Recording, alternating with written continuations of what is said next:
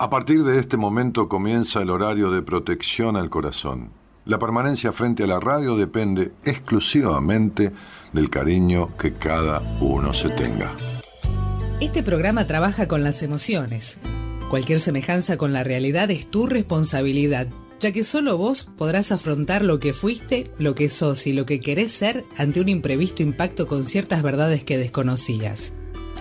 Entendemos que quizás hayas estado huyendo demasiado es hora de dejar de escapar. Gracias por volar con buenas compañías.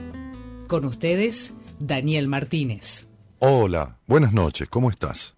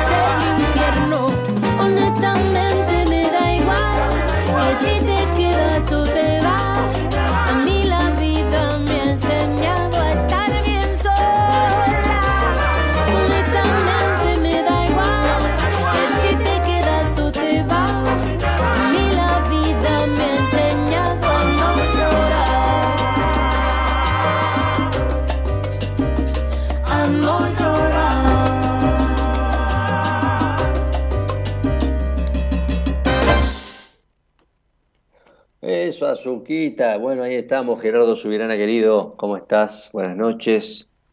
Saludando a nuestro operador y productor, buenas noches a todos. Estamos en buenas compañías en esta noche de jueves, haciendo este, este lindo programa para poder charlar de lo que vos te interese.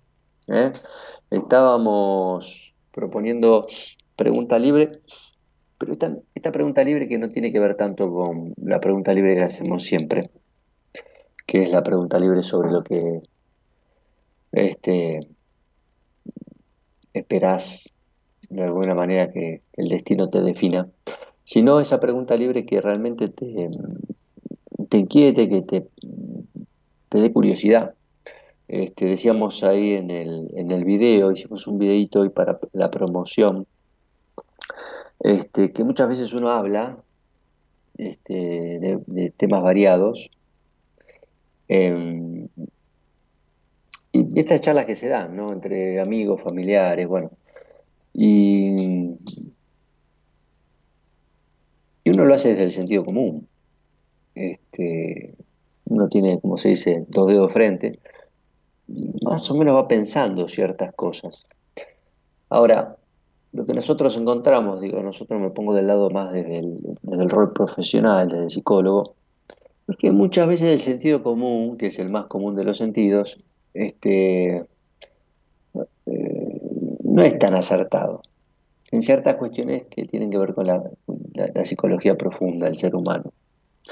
Entonces lo que te proponía era que este, hagas una pregunta, como si estuvieras charlando con alguien de un tema, mira, me pasó tal cosa, o a una persona mía allegada le pasó tal cosa, le está pasando tal cosa, y de repente en esa charla de, medio de café que se da, este, y donde cada uno opina y cada uno dice, y fácilmente le dice al otro lo que debería hacer, ¿no? Como si fuera tan sencillo, ¿eh? haz lo que yo digo pero no lo que yo hago.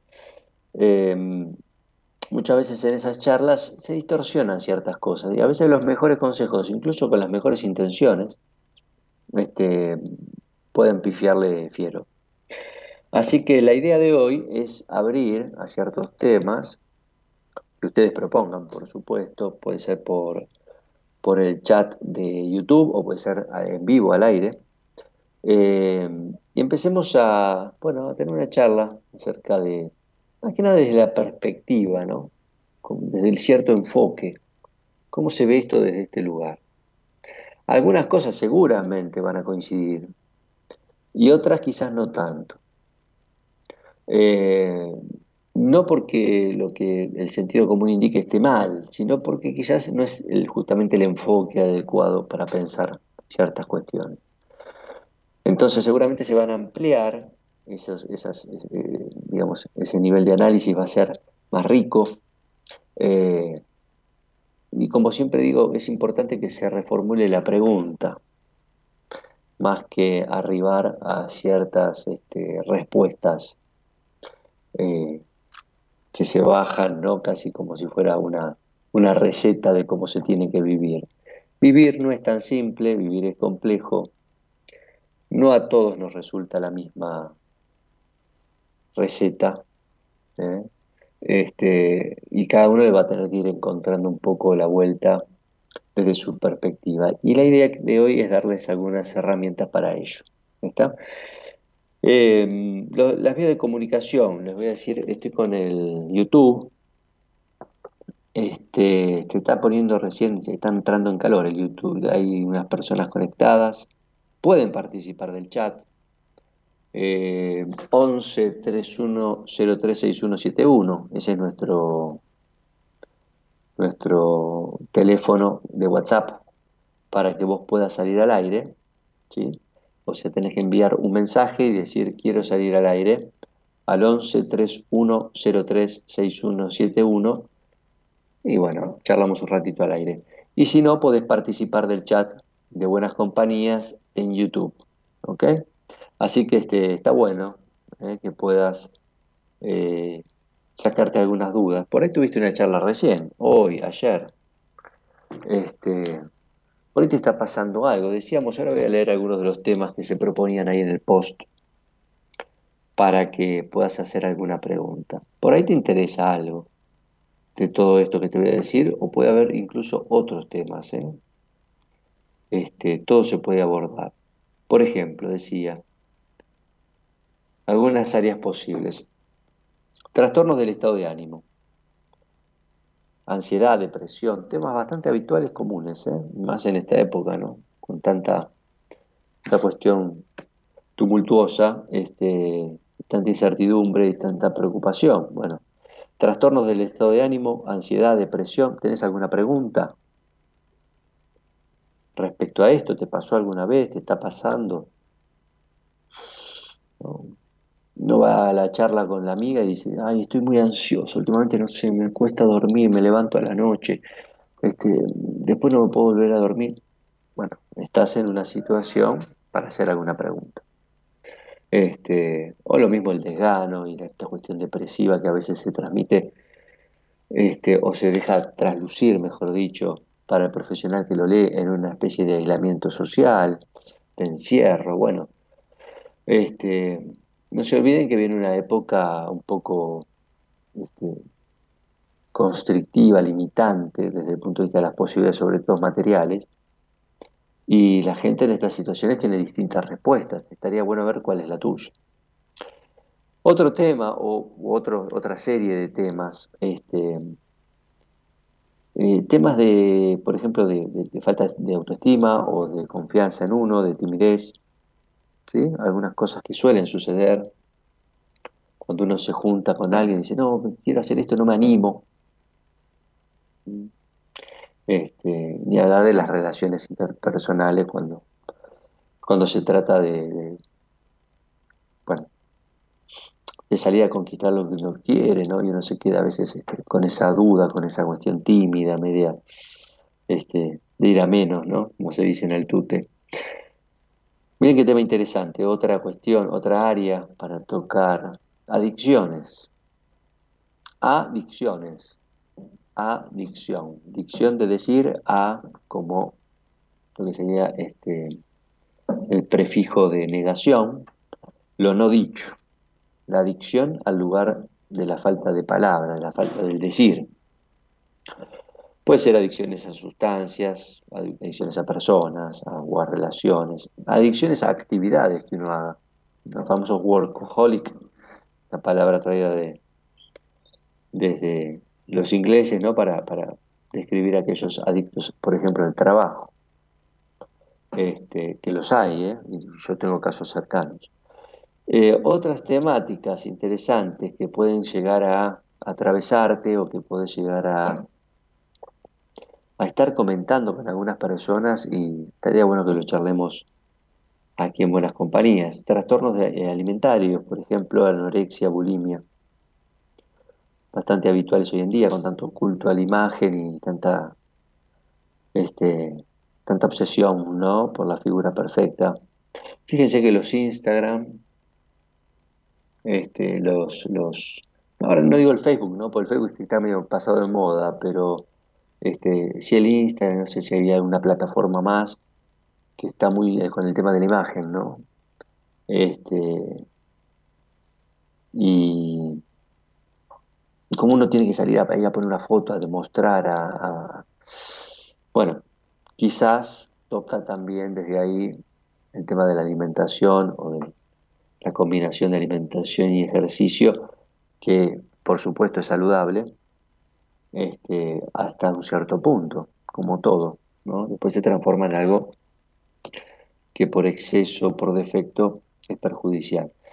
Algunas cuestiones de estrés, el estrés o el distrés o, las, cuestiones que tienen que ver también con un tema de ansiedad, como atravesamiento permanente de nuestras situaciones cotidianas. No sé si están en la calle, si salen, este, si han notado algún cambio, incluso en la gente, cómo están este, los ánimos. ¿eh? Este, bueno, eso quizás pueda llegar a tener que ver con esta, cuestión eh, estresante, con este, este, este cortisol disparado y esta reactividad que es cada vez con un umbral, que tiene cada vez un umbral más bajo. Eh, miedos y fobias, que es otra, ¿no? Siempre tenemos en esto, acuérdense, este, las dos tendencias, como decía Freud, o el ataque o, la defensa de retirarse, ¿no? O la huida. ¿eh? Los que están en el ataque seguramente tengan un perfil y los que tengan la, huida o la retirada tengan otro, con otra serie de, digamos, de, de, sonomías. Eh, trastornos del control de los impulsos. Bueno, lo que decía recién, he llegado a un punto este, y llevado, llevado esto a, un extremo en donde uno puede empezar a sentir cierta amenaza a lo que tiene que sostener, a lo que tiene que, defender. ¿sí? Este, no se olviden que estamos en momentos donde eh, hay gente que está preocupada por el trabajo, hay gente que está preocupada por el día a día y poder llegar este, desde lo material a fin de mes. Ojo que estas situaciones suelen ser este, muy delicadas y pueden activar estos gatillos de supervivencia. Y uno en una situación así a veces no sabe cómo reacciona. Se puede sorprender incluso por esto. ¿eh? Así que quizás en, esos, en esas situaciones un poco extremas uno se conozca de otra manera, podemos decir. Eh, bien, estas son algunas de las propuestas, pues hay muchas más. Cada uno de los temas que vamos llevando, ni hablar de temas vinculares, son los temas que en el día a día vamos tocando en buenas compañías, pero la idea con esto, más que escuchar, uno cuando escucha dice, qué lindo esto que dice, queda todo muy, muy redondito, ¿no? muy entendible, pero lo que sirve, o lo que les sirve, es que puedan decir algo respecto de un tema o de una situación, este, y a partir de ahí tomar una posición. Porque no es fácil interpretar ciertas temáticas y no, no es tan simple de entender tampoco, incluso en, la explicación. Muchas personas cuando buscan eh, esta explicación se terminan contradiciendo después o empiezan a encontrar una, este, una incongruencia en esto que les decía del sentido común. Entonces, ¿cuándo les sirve realmente este tema de repensarlo con alguien? Y cuando se involucran. Cuando se involucran. Eh, primero en, la reflexión y después en la puesta en práctica de ciertas alternativas respecto de las, los modelos que uno ya tenía aprendidos. No le decía a un paciente esto, eh, un paciente muy inteligente, con, una capacidad de análisis muy, muy fina e incluso con temas de psicología leídos, le gusta. Entonces decía, bueno, pero esto si no lo aplicamos, este, si no salimos al ruedo y ahora que se entendió, este, no vemos esta praxis, eh, que la praxis es esto, ¿no? Es, es esto que entendí, voy y lo pongo en práctica, y la práctica y la experiencia me devuelve, me da una autorregulación posible respecto de esto que aprendí o que creo haber aprendido y que cuando lo aplico quizás me, me permita reacomodarme. Entonces es una retroalimentación permanente entre lo que uno entiende que tiene que hacer y lo que realmente se va dando en el día a día de, esa persona. ¿no? Una cosa es hablar de relaciones, te decía, una cosa es entender que, por ejemplo, le tuviste que decir que no a una cierta situación, que vos ves que se repite, y otra cosa es transitar un vínculo de otra manera. ¿eh? Este, es fácil ser el monje o el, el, el, ermitaño en la montaña, ¿no? Y, meditar ahí arriba. El tema es hacerlo acá abajo, ¿no? Bueno, de la misma manera, a veces es fácil intelectualizar respecto de cómo se tienen que vivir ciertas relaciones. El tema es vivirlas y transitarlas y ver cómo te va saliendo. ¿Ok? Bueno, vamos a decir que en Buenas Compañías estamos con el chat de YouTube. Si tenés ganas, eh, Pone ahí alguna pregunta, algún tema de interés. Hay algunas personas conectadas,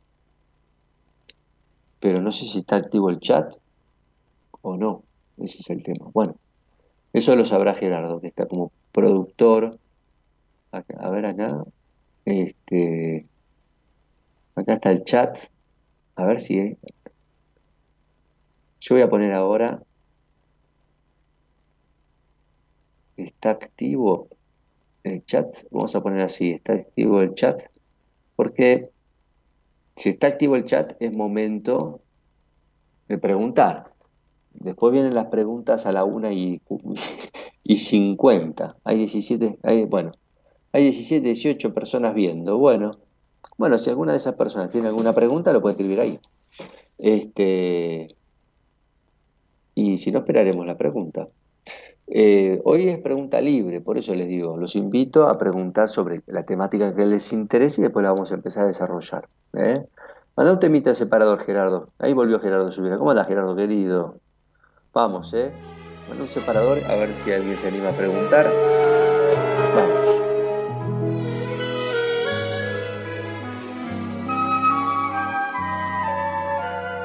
Tenía diez años y un gato peludo, funámbulo y necio que me esperaba en los alambres del patio a la vuelta del colegio. Tenía un balcón con albahaca y un ejército de botones y un tren con vagones de lata, roto entre dos estaciones. Tenía un cielo azul y un jardín de adoquines. Y una historia quemar temblándome en la piel. Era un bello jinete sobre mi patinete, burlando cada esquina como una golondrina, sin nada que olvidar, porque ayer aprendí a volar, perdiendo el tiempo cara mar.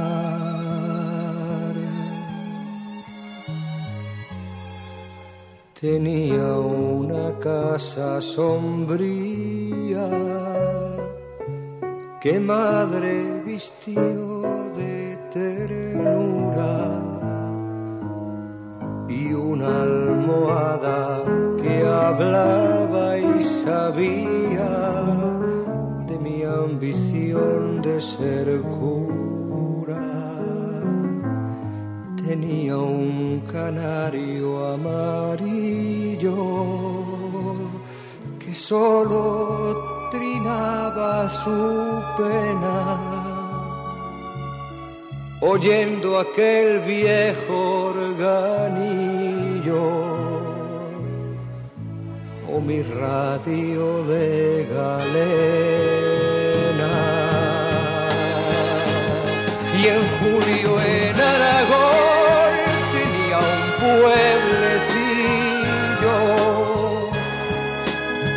una un establo y unas ruinas al sol.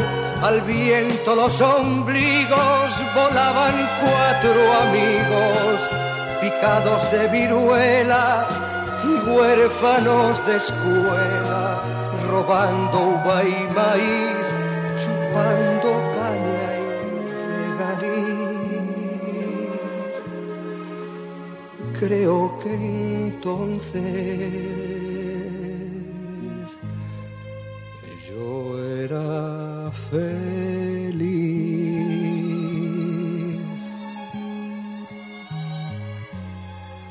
tenía cuatro sacramentos y un ángel de la guarda amigo y París, Hollywood, prestado y mugriento, escondido entre mis libros. Venga, Gerardo. Tenía una novia Qué lindo. Qué lindo. morena El nano. que abrió a la luna mis sentidos, Gerardo. jugando los juegos prohibidos a la sombra de una higuera. Venga, venga, venga. Vamos ahí. Ahí está. Ahí estamos. Bueno, el nano Cerrate, ¿eh? Este, un poquito más arriba, la próxima, que medio, medio depre. Bueno, vamos con, con algo más, sí, más arriba. Eh, ¿Por qué la gente tiende a aislarse? Una pregunta.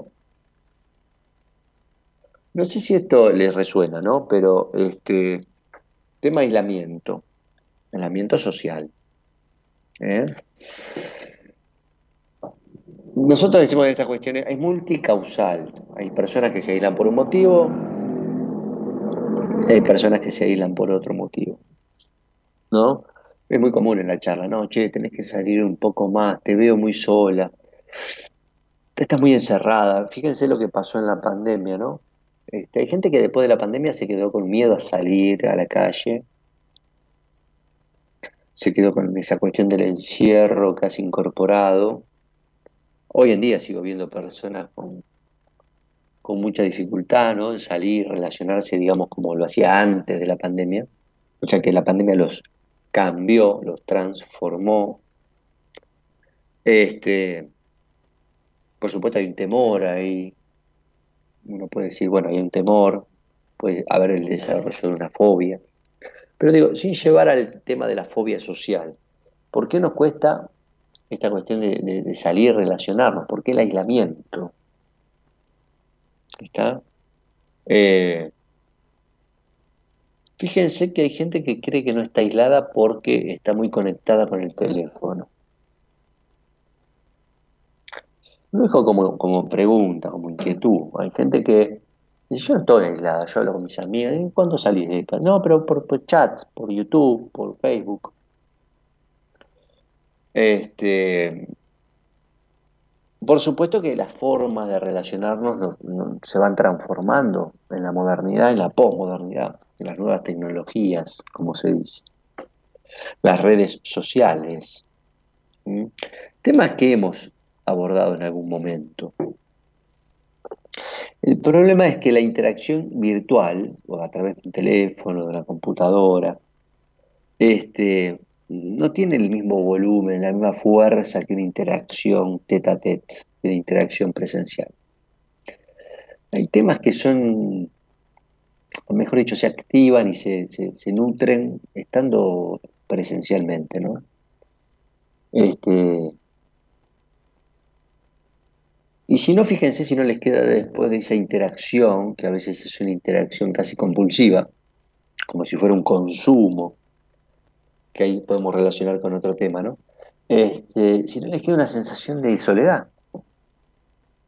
Este, como si esa conexión con el otro no hubiera sido realmente significativa, hubiera sido un poco superficial, digamos.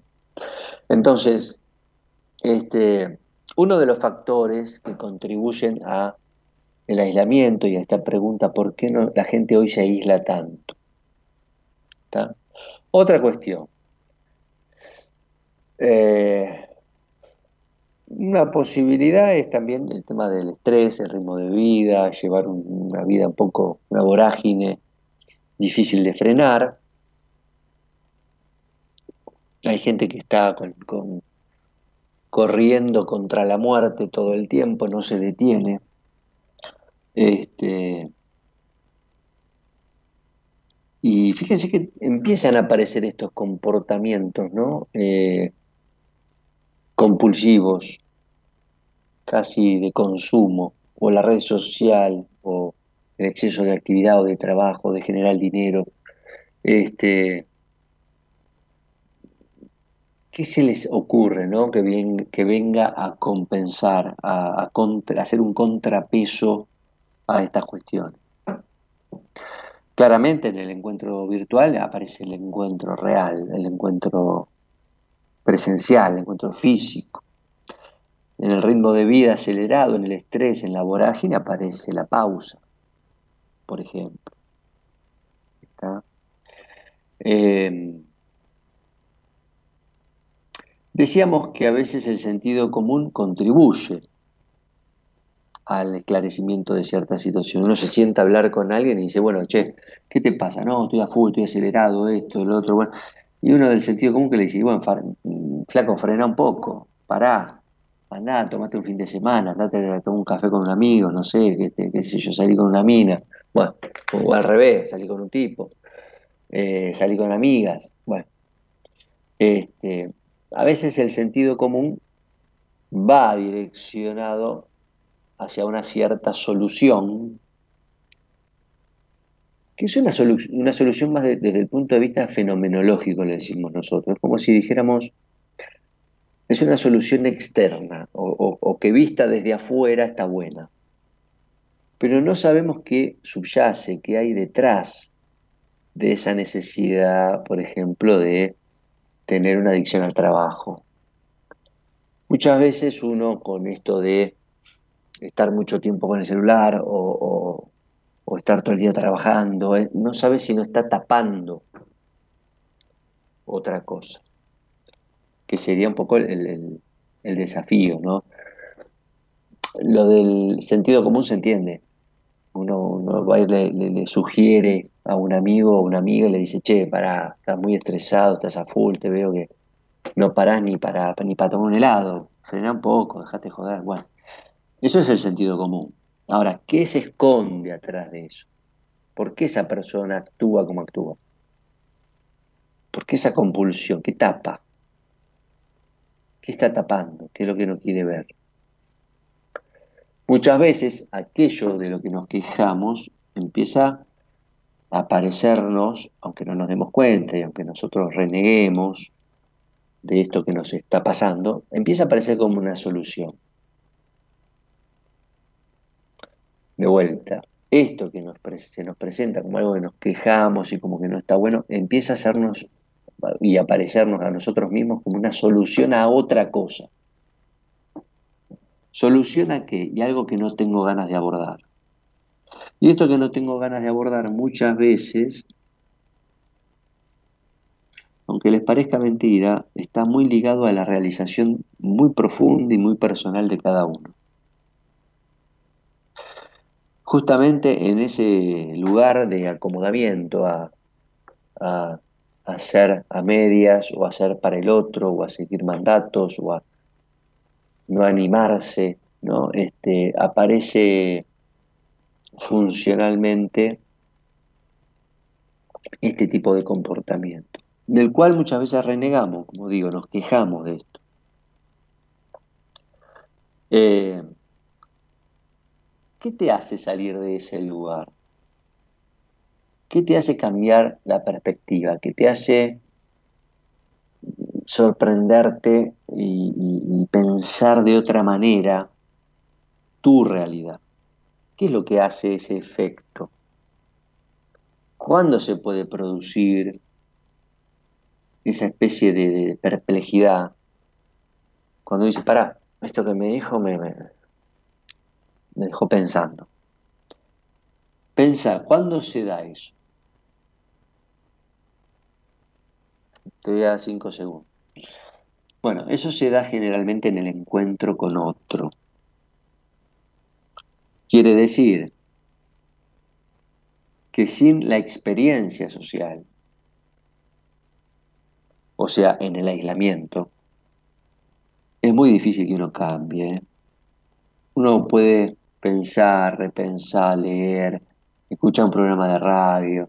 Eh, pero si no hay interacción, si uno no se pone ahí, no pone el cuerpo, no, es muy difícil esperar un cambio. Entonces, mucha gente utiliza este aislamiento social a través de las tecnologías, a través de em, tener un ritmo de vida totalmente desbordado, a través de de cierto temor al prejuicio del otro, a ser juzgado, al qué dirán, ¿no? Este, por miedo a ver qué me dicen, no soy, Me, anulo. Este, otra de las posibilidades. ¿eh? Muchas personas temen el rechazo del otro, entonces no son. Qué, absurdo, ¿no? O sea, prefiero no existir antes que existir y, no agradar al otro ese día. Este, entonces, eh, privarse de la experiencia social es privarse de un motor enorme de crecimiento, de un motor enorme para, poder revisarse uno. ¿no? otro día le escuchaba a Rizzo, este, un, autor ahora, un psicólogo bastante conocido en las redes, ¿no? este, y hablaba de las relaciones de pareja, ¿no? Entonces decía, este, no hay nada mejor, no hay nada que haga mejor a una relación de pareja que la amistad. No se refería a la amistad entre los, los, los, integrantes de la pareja, sino la amistad que cada uno de ellos tuviera fuera, como una especie de oxígeno a la pareja. O sea, la parte social, oxigenando, la vida de cada una de esas, de esas personas y quizás generando ese efecto de que uno pueda aportar lo mejor que tiene a la pareja y no que se empiece a generar un tufillo, una especie de atmósfera tóxica allí. ¿eh? En el extremo del aislamiento social ya tenemos trastornos de salud mental un poco más graves. Entonces, para las personas que preguntaron o que se interesaron en el tema de por qué nos aislamos, vamos a decir que primero el aislamiento social aparece como camuflado a veces por, la interacción de redes sociales, de esto, del otro, y después uno cuando va a la experiencia efectiva no hay un intercambio profundo. Punto uno. Dos, no tengo tiempo, mi vida, esto, mi trabajo, la plata, la, inflación, qué sé yo, mi ley, este, Macri, Cristina, no sé, lo que sea, pero me impide de alguna manera este, abocarme a frenar, a parar, a ver qué quiero, a pensar un poco. Este, este estrés, este ritmo de vida que a veces se nos impone desde afuera y uno no puede poner un límite. Miedo al rechazo social, no ser, no existir antes de ser y bancarme la opinión o el juicio del otro. Y por último, podemos mencionar el tema de la salud mental como afectada, en el caso de alguna persona que realmente hay ciertas habilidades sociales que no maneja. ¿eh? Estamos en buenas compañías, vamos a levantar en el chat en vivo. Uy, se me fue, no te puedo creer. Ah, apareció. Este, está activo el chat, pregunta buenas noches, dice Claudia Díaz. Estamos en buenas compañías, gente, en vivo. Este, pregunta libre sobre el tema que a vos te interese tratar, ¿eh? como si tuvieras una charla de café, pero justamente ese amigo, ese, conocido, es justo un psicólogo, alguien de la salud mental, que quizás te da una perspectiva distinta. Este, María Cristina Ricotti, buenas noches. Mauricio Galay, hola Pablo, ¿cómo estás? ¿Qué puedo hacer para vencer la inseguridad, el pesimismo? ¿Qué hacer para conectar con la gratitud? Esperanza, Santa Fe es el lugar donde Sí, bueno, eh, es increíble, ¿no? Un abrazo grande, Mauricio, ahora te contesto, pero vos sos de esperanza, ¿no? Y, fíjate qué, mensaje más desesperanzado. Increíble, ¿no? Vengo leyendo el mensaje y me aparece la palabra esperanza, ¿no? Es muy loco. Creo que esperanza es el lugar donde vos naciste, ¿no? Porque lo pones después de tu fecha de nacimiento. Ahora vamos a ir con algunas este, este, vamos a, ir con algunas respuestas. Griselda Zafra, hola Pablo, buenas noches. Escucharte a vos me deja pensando. Excelente, es la idea. Es la idea. Bueno, buenísimo, Griselda. Justamente, uno lo que busca desde este lugar no es ni que le den la razón, ni que digan, uy, qué genio, ni que, eh, no, ni que lo voten para, para presidente, por favor, eh, sino justamente lo que acabas de decir, pensar, eh, pensar, pensarte, pensar algo distinto. Cumpleaños hace tres días, ¿cómo me va a ir este año en general? Claudia Díaz, no es la temática de hoy, Claudita. Eh, hace una pregunta sobre algún tema de interés. ¿Vale? Vamos a volver ahora seguramente, no sé si esta semana, pero la semana próxima, que no tengo programa en la semana, voy a hablar con Mora para ver si vuelvo a hacer un viernes con ella. Y ahí podés hacer este tipo de pregunta, cómo me va a ir en el año, ¿eh? el día viernes. Está bueno. Eh, eh, hablando un poco, Mauricio, del tema que toqué recién, estoy interactuando últimamente por teléfono, me está costando mucho salir. Bueno, fíjate, Mauricio, cuál de estas este, situaciones este, que comentaba, o estos factores que comentaba, son los que más se adecuan a tu perfil, quizás te permita repensarte. Este. Y vos hablabas algo de la inseguridad, ¿no? Eh, vamos a decir algo de esto. ¿Qué significa ser alguien seguro? ¿Qué quiere decir alguien es seguro?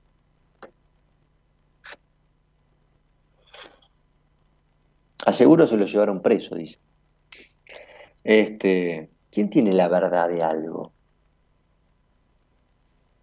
Como ser humano.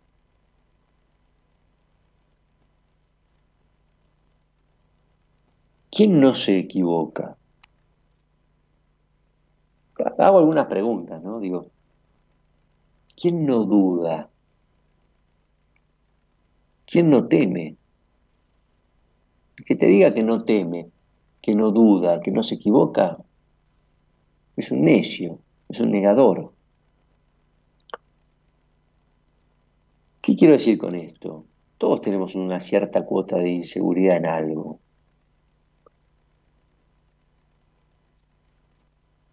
Ahora, la inseguridad puede tener un, podríamos decir, una magnitud. Hay gente que es insegura y es, este, qué sé yo, este, osada. Hay gente que es insegura y es cobarde. Eh, muchas veces, y esto lo decimos siempre en el seminario, lo decimos en, la radio, lo decimos en distintos ámbitos, uno dice, eh, prefiere que, eh, aunque, aunque sea con miedo, pero hacelo. ¿no? Este, esta cuestión de Enfrenta tus miedos.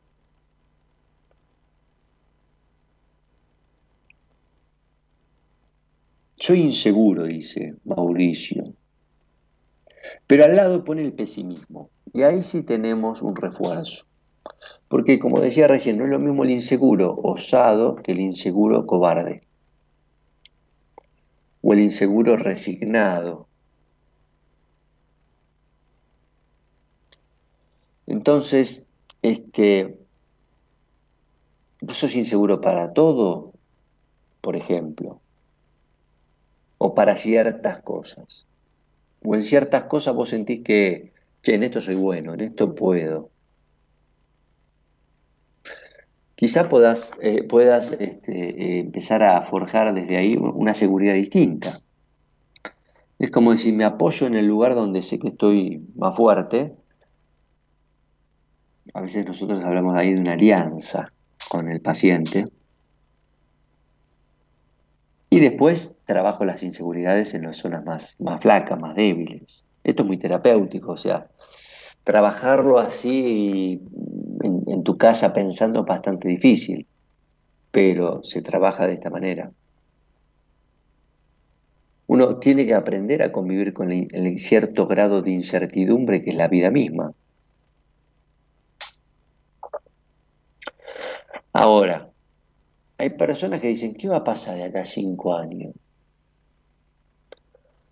Y mientras piensan qué va a pasar de acá a cinco años, no saben lo que van a hacer pasado mañana, o no tienen un plan para, los próximos dos meses. A veces este, hay que equilibrar el mediano, o mejor dicho, el corto, mediano y largo plazo de algunas cosas que uno va haciendo. para ponerse en marcha. A veces esa inseguridad, que es la incertidumbre en realidad, de lo que pueda llegar a pasar, uno lo proyecta tan lejos que es una trampa, porque te deja estático, te deja sin poder accionar. Entonces es preferible ir acortando ciertas metas y que vos vayas generando una cierta seguridad en decir, bueno, hasta acá sí llego, ¿viste?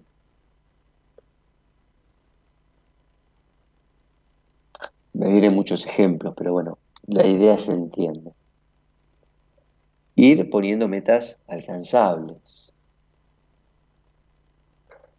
Cuando vos tengas metas alcanzables o por lo menos más cercanas, vas a sentir que estás en condiciones y que tenés los recursos y la capacidad de llegar, por lo menos de intentarlo. Lo importante es eso, la acción de intentarlo ya te va a modificar tu estado de ser un inseguro.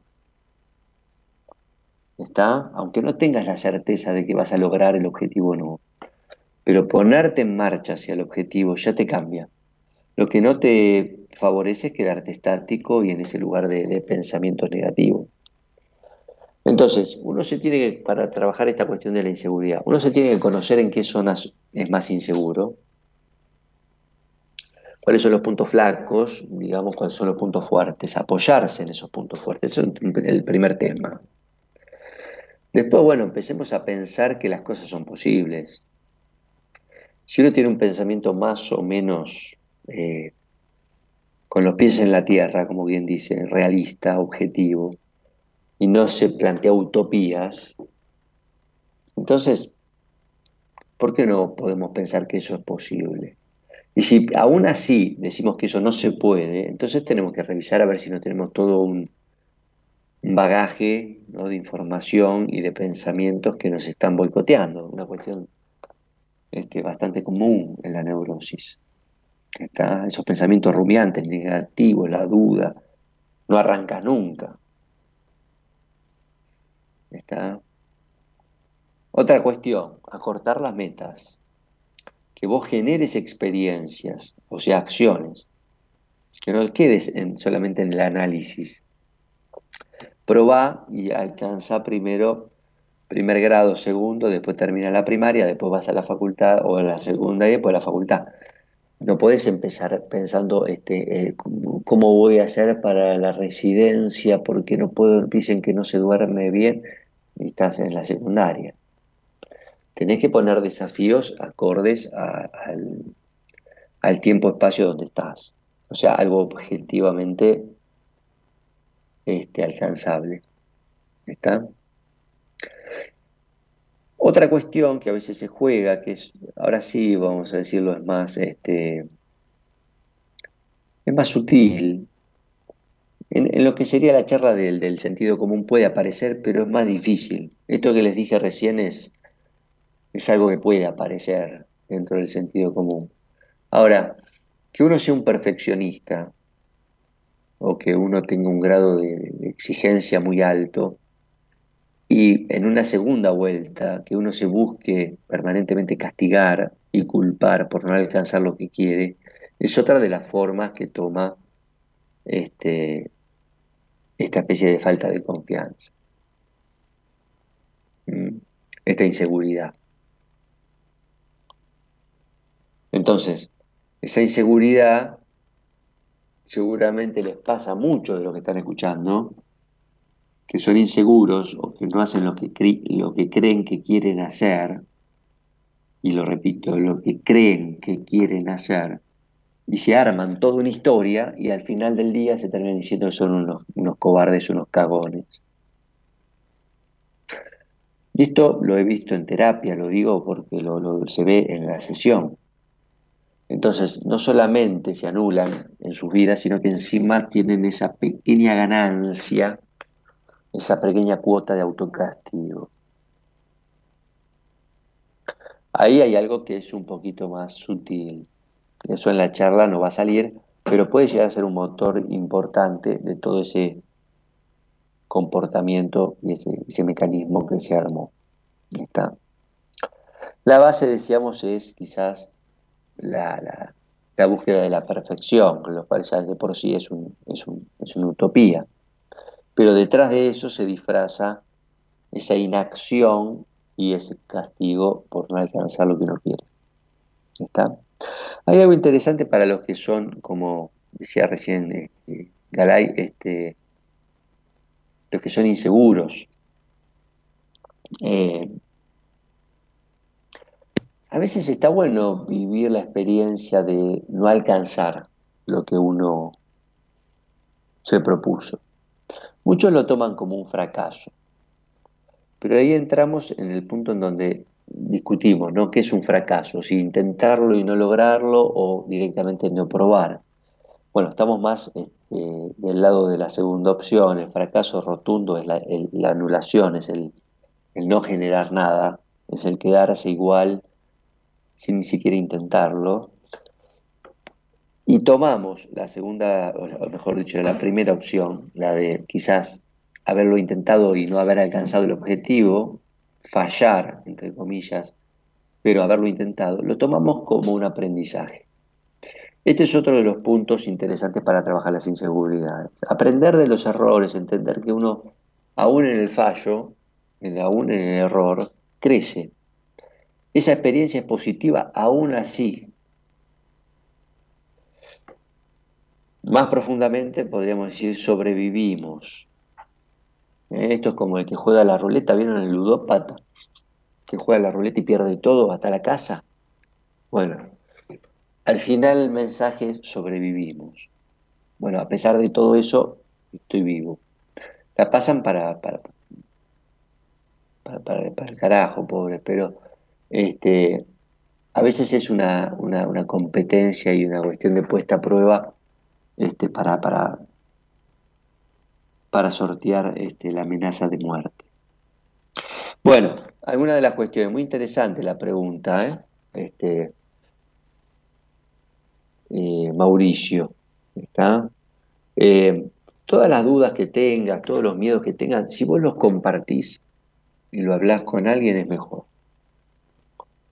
O sea que como una posible también solución está la cuestión que hablamos antes de la interacción social van a ver que esta cuestión de la interacción social siempre aparece como una posible solución a los problemas que tienen. Porque uno se, se corre un poco de, lo que está viviendo, de ese espejismo, de esa situación, de ese síntoma, a partir de la interacción con el otro. Entonces, este, está bueno, eh, está muy bueno. Y los que quieran eh, contrarrestar la búsqueda de la perfección, lo que pueden proponerse es una, eh, una especie de, evolución o de búsqueda de, mejora, en donde el, patrón o, o, la comparación siempre, siempre es con uno mismo. Esto nos pasa mucho, yo por ejemplo, hago, natación. Es una de las cosas que me gusta hacer. Nado, bueno. Este, y siempre hay, dentro de la categoría de cada uno, ¿no? Este, siempre hay gente que nada más, o, corre más rápido, o salta la garrocha más alto, qué sé yo, no sé. Eh, el tema es poder generar una. Quizás si uno, si uno se propone esa, esa cuestión de superarse, eh, superarse a uno, generar un punto de, de, comparación, no con los, tanto con los otros, con el afuera y con la mirada del otro puesta sobre uno como una evaluación o un juicio, sino la cuestión de, esta mejora con uno mismo, ¿no? de superarse uno mismo, motivarse desde ahí. Este, si no se puede todo esto, bueno, gente, terapia, hay que buscar apoyo porque es un tema complejo cuando uno está tan inseguro que no puede ni, accionar. ¿eh? Eh, vamos a dar mis datos, los que quieran tener alguna entrevista conmigo. Hay gente que está poniendo fecha y hora, por ejemplo. Mauricio lo puso recién, pero igual no vamos a levantarlo. Pero este pueden hacerlo no sé si Gerardo se puede poner ahí los datos míos. Bueno, ahí voy a poner un teléfono. Alguien que quiera hacer algún tipo de consulta ya más profunda y en privado lo puede hacer. ¿eh? Eh, dejo mi, teléfono, dejo mi, mi, mi, Instagram y me pueden contactar por ahí. ¿Está bien? Este, si vos lo podés postear, Gerardo, te agradezco. Si no, lo digo al aire y listo. ¿Cómo se construye autoestima? Pregunta interesante, amplia. Hay que ver qué es la autoestima primero, pero bueno, este, esto lo pregunta... Eh,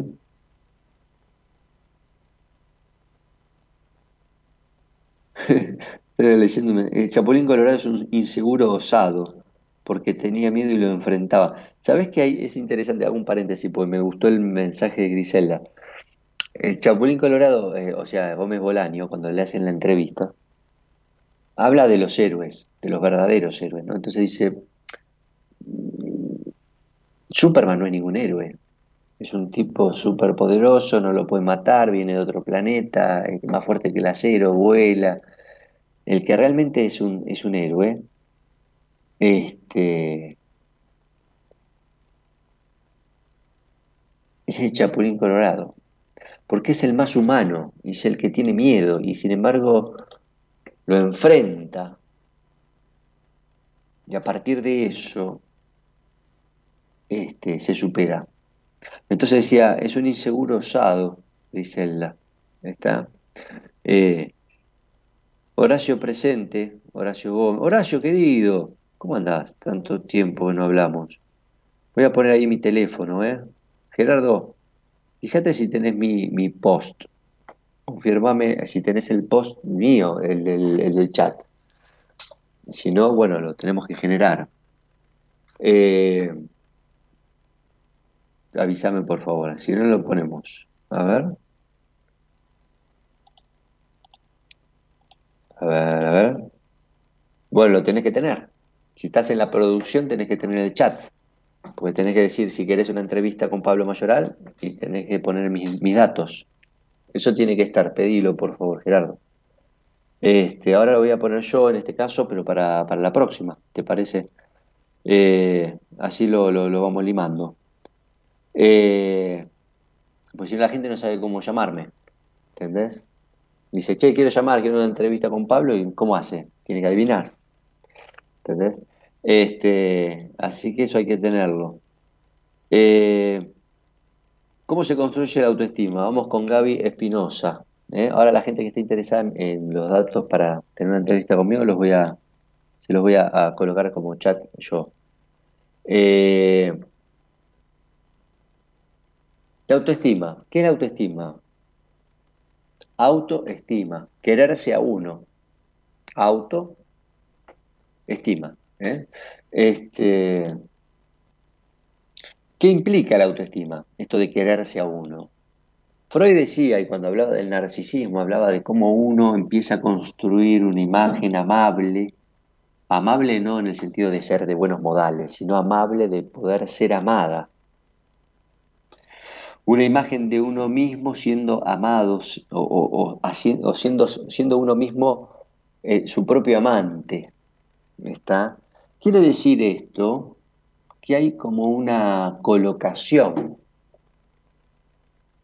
de líbido, de energía amorosa, no solamente en el afuera, no es que quiero solamente a mi papá, a mi mamá, a mi, a mi esposa, a mi esposo, a mis hijos, sino que hay una cuestión de quererse uno.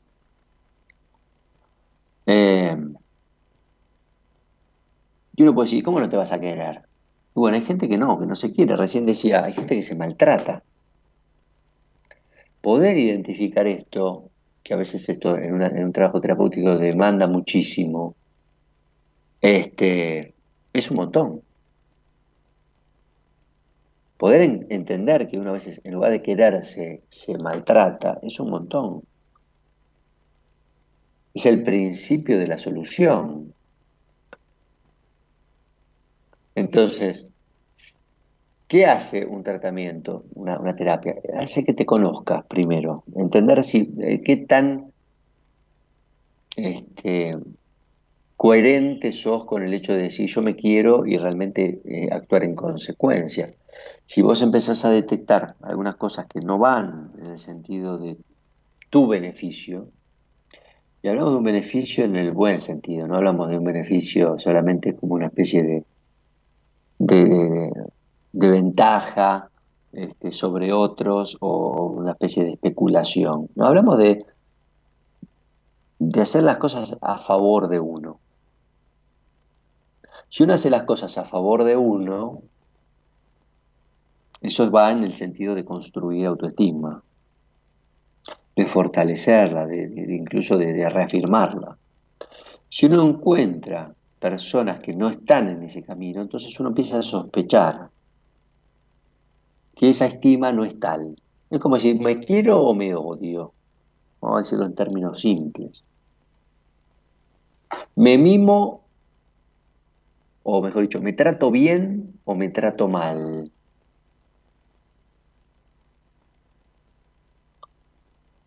Entonces a veces la gente cree que tener autoestima es, decir, yo me quiero, me quiero, soy bueno, soy esto, soy lindo, soy este, yo puedo.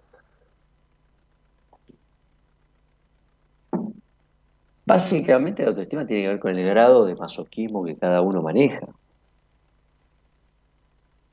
¿Y cómo uno se puede maltratar? Y bueno, haciendo cosas que no le convienen, desconociendo muchas de las cosas que uno quiere y en realidad cree que quiere otra cosa, o sea, desviando la atención.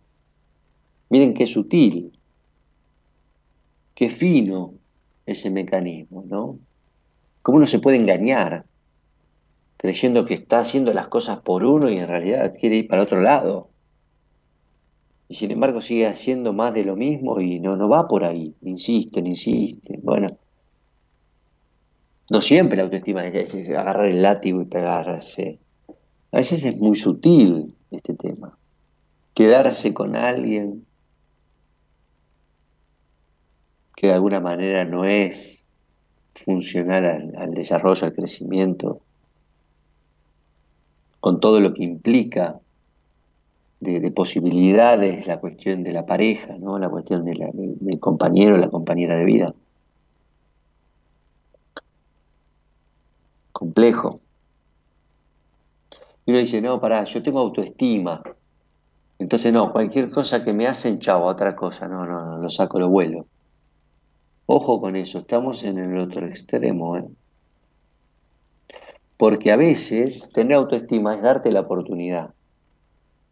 Y si vos no le das la oportunidad que una relación crezca, estás perdiendo una experiencia social necesaria para tu crecimiento.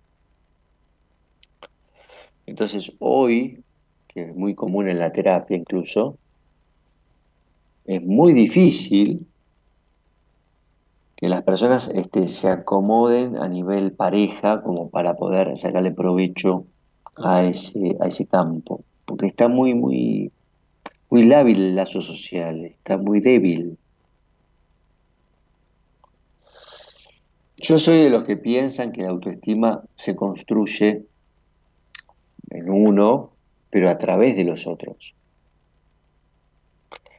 Si viene este mensaje de si vos la autoestima construir la voz y después salir y relacionarte con el mundo, lo cual me pasa todo el tiempo. Hay gente que, que por ejemplo, hablamos de, relaciones, y me dice, no, no, primero quiero estar bien yo y después me relaciono. Digo, bueno, ¿cómo, vas a estar vos y después relacionarte y saber que eso que lograste solo después te va a servir para relacionarte de la manera que vos pensás que crees que, te va a funcionar. ¿Y cómo hago? Y bueno, mientras vas trabajando en vos, vas relacionándote. Eso no significa que te tengas que poner de novio o de novia o que te tengas que casar. Pero no podés trabajar en el aislamiento, salvo que sea una crisis. Es una crisis, es una crisis de angustia, si es un tema una, depresión, digamos, ya instalada, grave. Bueno, se saca a la persona del pozo, como se dice, pero después a la vida. Y la vida no es en soledad y aislamiento. Entonces, em, hay una fórmula seguramente que a muchos les funciona, esto de mirarse un poco el ombligo y decir, bueno, este, mi vida, mis cosas, mi esto, el otro, después el resto veo.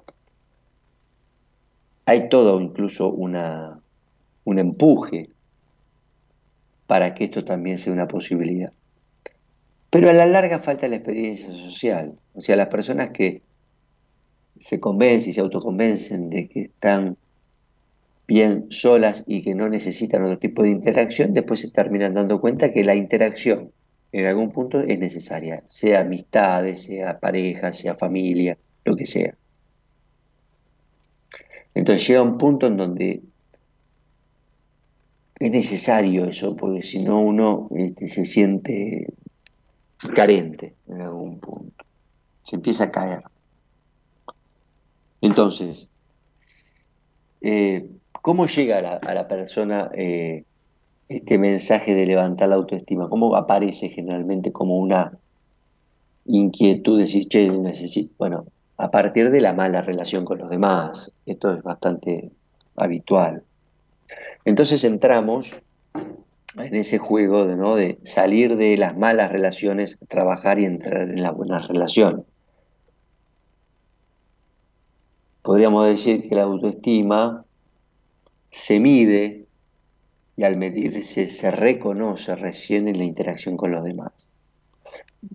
Es muy difícil decir yo tengo buena autoestima y vivo solo y hago todo solo y no me, no me relaciono con nadie. ¿Podés sentirlo subjetivamente? Sí, pero ponerlo a prueba es otra cosa. Puede ser que sí, puede ser que no. ¿Está? Este, cuando decía de que veníamos de relaciones tóxicas, trabajábamos y avanzamos hacia relaciones más sanas, aparece una batería de cosas ¿no?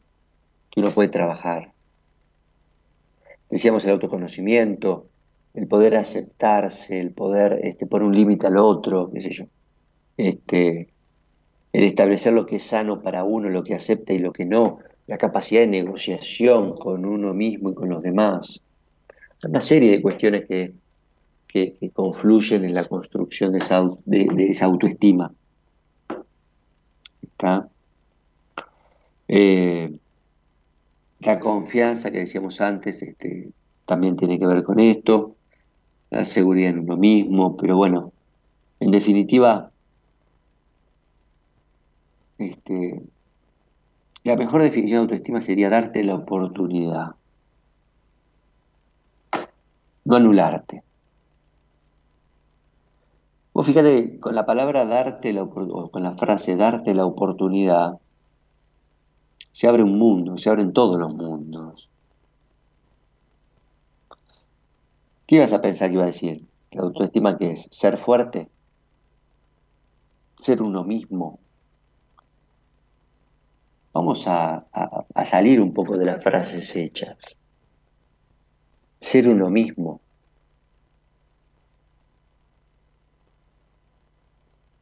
Escucha a tu niña, escucha a tu niño. Está muy bien, son frases. Date la oportunidad. Date la oportunidad significa confiar, significa apostar, significa avanzar aún con dudas, aún con temor, aún con inseguridad. Darte la oportunidad significa probar algo nuevo, porque si es una oportunidad, es algo que ya no es conocido. Si es una oportunidad, es algo nuevo.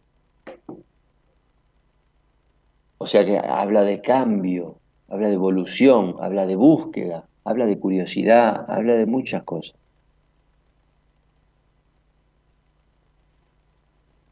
Date la oportunidad, date la oportunidad de vivir distinto, vivir mejor. Date la oportunidad de salir al mundo y de entender que tu crecimiento está ahí afuera, no está mirándote el ombligo, como marca la época.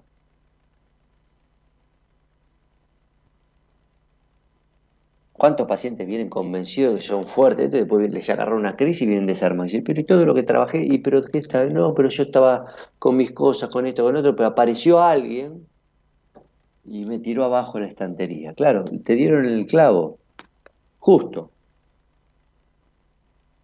Entonces ahí es donde realmente se te juega el trabajo que tenés que hacer. No tanto en aislarte y en fortalecerte y en, no sé, en darte todos los gustos como si fueras una especie de, de de seis años. Eso no es autoestima. Eso no es realización personal tampoco. Por supuesto, si venís maltratado, si venís limitado, si venís negado, si venís humillado, de ahí pasar a lo otro es un salto, pero después falta un trecho todavía. Bien, vamos con, más preguntas. A ver, estamos acá en el chat. Este, para salir al aire, deja el mensaje y salís al aire. Vamos a poner acá en el chat. Voy a chatear. Si te interesa,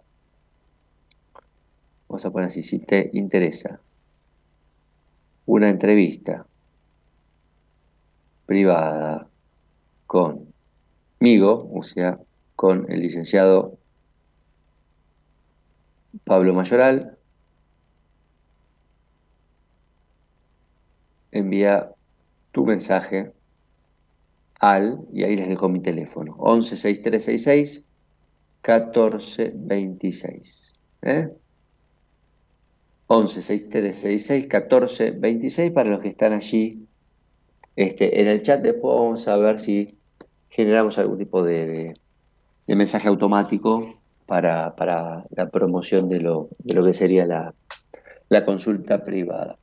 Eh, pregunta libre. Algunos ponían fecha y hora. Si tenés una fecha y hora, que es muy válido, ponela. Puedo levantar la carta natal, pero hacerlo en relación a un tema. Por ejemplo, Norbe dice, no puedo encontrar una pareja y he cambiado mis actitudes.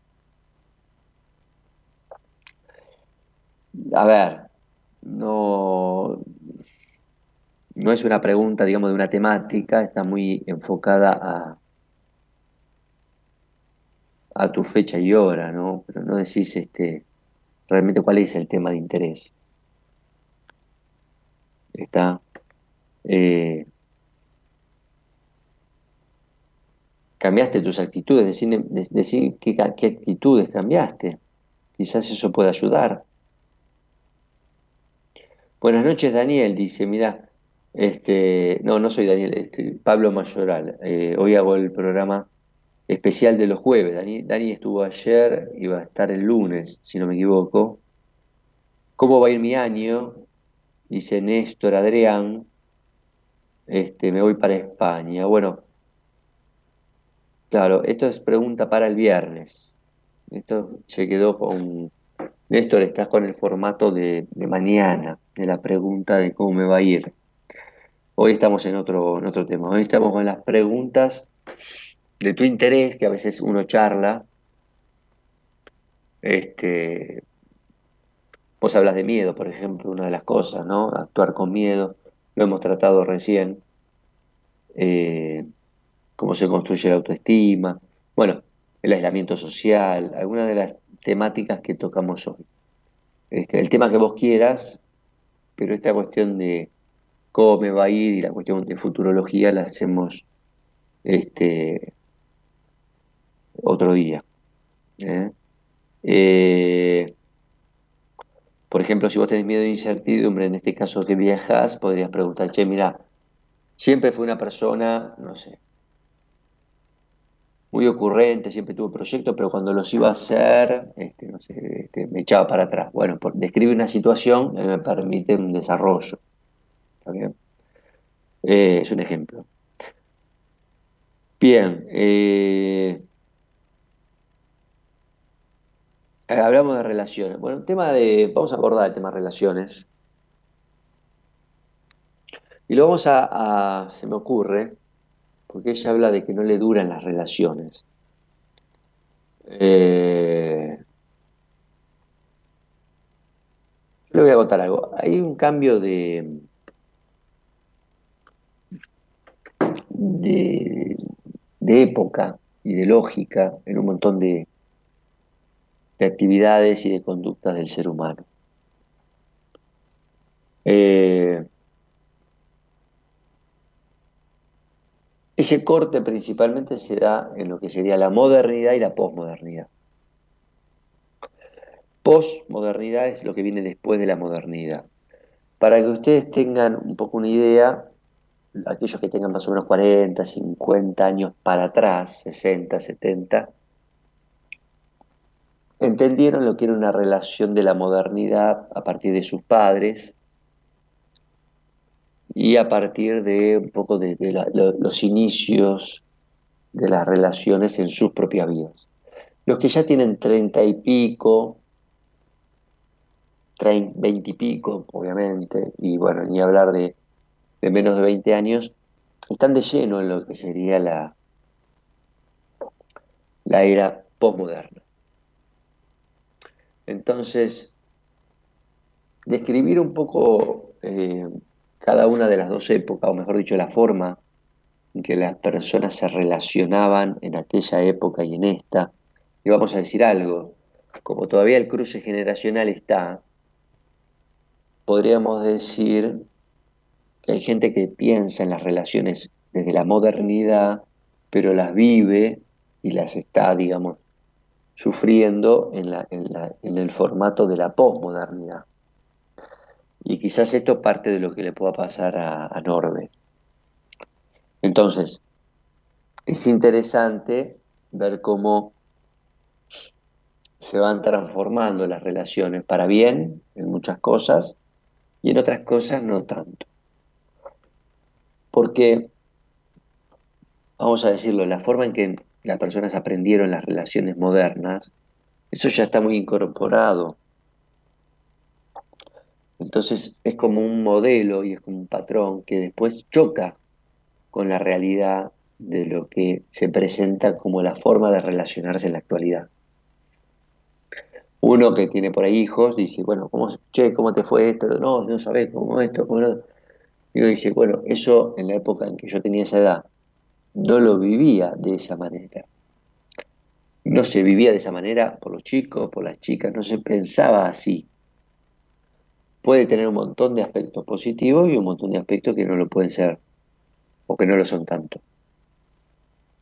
Sobre todo cuando uno encuentra la dificultad de establecer un vínculo más duradero. Pero para hablar de eso tenemos que ver primero cuáles son las características de, las relaciones modernas y posmodernas. Porque son totalmente distintas las dinámicas. ¿Está? Son totalmente distintas. Entonces, no sé cuál es tu edad, pero debes tener... Ah, del 72, ahí está. Bueno, soy del 72.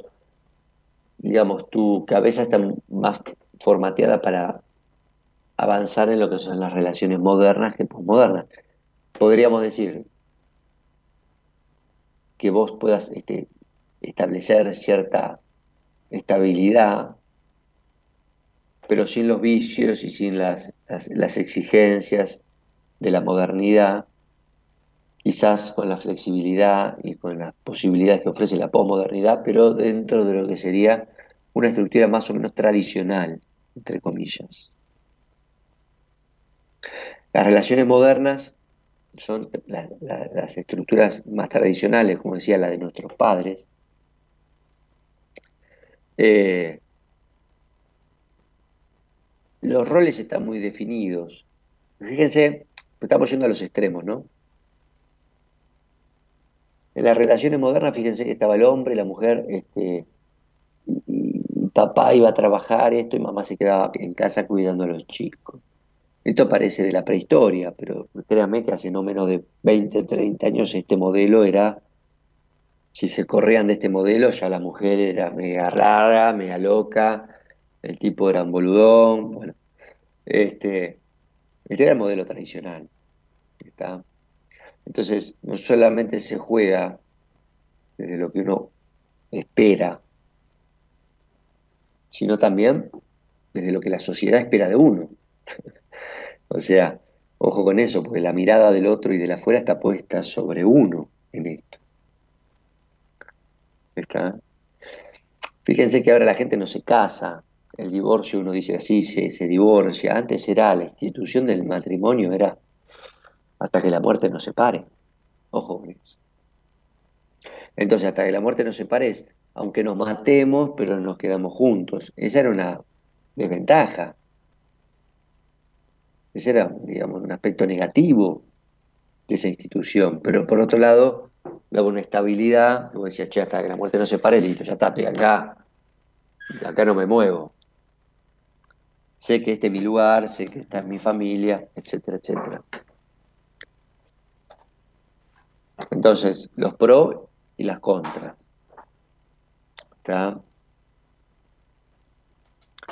La estabilidad y la continuidad hoy en día en la relación de pareja es, un tema.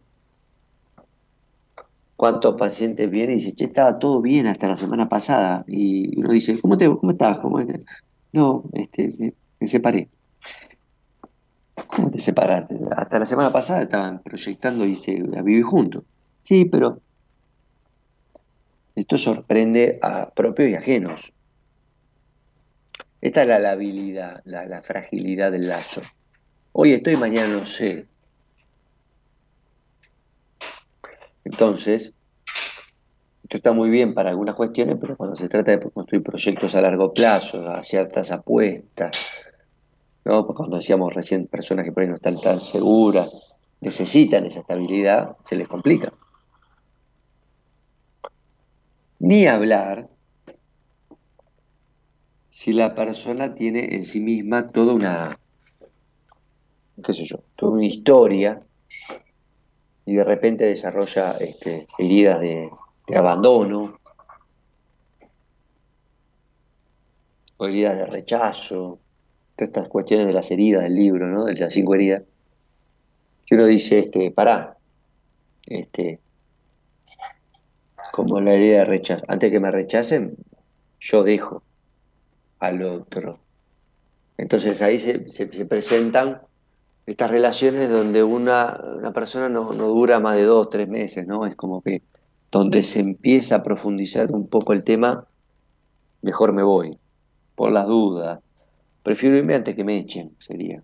Bueno, esa es la herida de rechazo. Este, Entonces, frente a la herida de rechazo, uno huye, el huidizo, el que se va, el que se escapa de la relación. ¿No? El desapego. Muchas veces bajo la, la forma esta del desapego aparecen relaciones este, poco frías, un poco este, con ese formato New Age, ¿no? Este, no me importa, voy, yo hoy estoy, mañana no estoy, ¿no? Pero a veces eso lo que quiero decir, más allá de la influencia social, es que puede ser toda una máscara. Puede ser toda una situación este, digamos que, que, tapa bajo la forma de yo vivo las relaciones de esta manera, de manera libre, etapa eh, justamente el hecho de que la persona quiere evitar compromiso, quiere evitar eso que decíamos antes que era la apuesta. Como quiere evitar la apuesta, entonces va de una relación a otra, esto de estar sola. Y por ahí después se pregunta como enorme por qué estoy tanto tiempo sola, por qué me duran poco las relaciones. Si te duran poco las relaciones, porque hay un mecanismo en vos que está actuando que vos no te estás dando cuenta. Es así de fácil. Vos podés decirme, mira, cambié un montón de cosas, pero si te sigue funcionando así, eh, no cambiaste lo que necesitas cambiar. Y eso necesitas terapia. Quizás, sin que vos te des cuenta, estás actuando de una manera que no te conviene. O mejor dicho, que crees que te conviene, pero que nunca vas a tener una pareja como vos decís que querés tener. ¿Vieron cómo son los síntomas? Los síntomas son síntomas de compromiso. Sufro porque no tengo una pareja, pero en lo profundo no quiero tenerla, porque es peor la amenaza de que me, abandonen o me dejen. Esos son los síntomas, son esas especies de, son esos contratos donde ya empieza mal de, entrada, ¿no? Este, esas contradicciones. Entonces, las relaciones posmodernas, aquellos que las transitan bien, gozan de esa flexibilidad, de esa diversidad, porque casi en el límite de, ese aspecto, ¿no? De, hoy estoy, mañana no estoy, las relaciones posmodernas están en el límite del usar al otro o de tomar al otro como objeto. ¿Qué quiero decir con esto? No hay profundidad de, vínculo, no no, hay, hay una cuestión afectiva profunda. es muy individualista, es muy, eh, eh, muy del hoy estoy, mañana no estoy, hoy quiero y mañana no sé. Y si mañana no quiero, el otro, bueno, ¿qué me importa? Yo sé lo que quiero yo, el otro. Entonces falta esa negociación. Por otro lado, para los que les gustan las relaciones más lábiles, más abiertas, menos eh, comprometidas, está bárbaro. Está bárbaro. Por supuesto que favoreció es uno de los grandes logros, la cuestión de la equiparación de fuerzas, de poder dentro de la pareja. La pareja posmoderna, las dos partes son iguales. No es más, la jerarquía del hombre y la mujer en ese patriarcado obsoleto que hacía que la mujer quede en un lugar totalmente degradado y limitado. Por eso digo, hay cuestiones positivas y negativas en ambos modelos. Los que quieran profundizar en este tema, que es, como siempre le digo a mis pacientes, el tema más difícil de trabajar, el que diga lo contrario miente, porque trabajar las relaciones no es mirarse el ombligo y enseñarle al paciente a decir todos los demás me importan nada. Eso no es trabajar la vincularidad. Y como les decía, la vincularidad con uno mismo se trabaja pasando por el otro. No el ermitaño en la montaña, sino bajando al llano y relacionándose con las personas. Ahí es donde se demuestra realmente si esa persona entendió, creció. No poniéndose una coraza alrededor y, yo contra el mundo. Por eso después vienen las consultas que vienen. La persona cuando está con alguien puede comunicar, puede decir, puede revisar, puede haber un ida y vuelta. Y esto fallaba, puede haber fallado, tanto allá en la modernidad como ahora en la posmodernidad y por motivos distintos. Entonces, es, una, es un eje transversal que hay que trabajar el tema de la comunicación y la negociación en la pareja. Pero ¿qué voy a comunicar? ¿Y qué quiero pedir en mi negociación si no termino de entender qué me pasa, Norbe? Tenés que trabajar una terapia. Hasta más si te pasa todo el tiempo. ¿Sí? Eh, me parece que también hay una conquista en cuanto a la tolerancia en la modernidad que viene muy bien. ¿eh? Hay que tenerlo en cuenta. No puedo manejar mi inestabilidad emocional. Vamos con otro tema, el tema de la, habilidad o inestabilidad emocional. Eh, ¿Qué quiere decir inestabilidad? Bueno, la pérdida de un equilibrio. Uno siempre dice, el lugar más cómodo o el, donde mejor se disfruta es en el equilibrio. Y en un extremo y en el otro. Eh,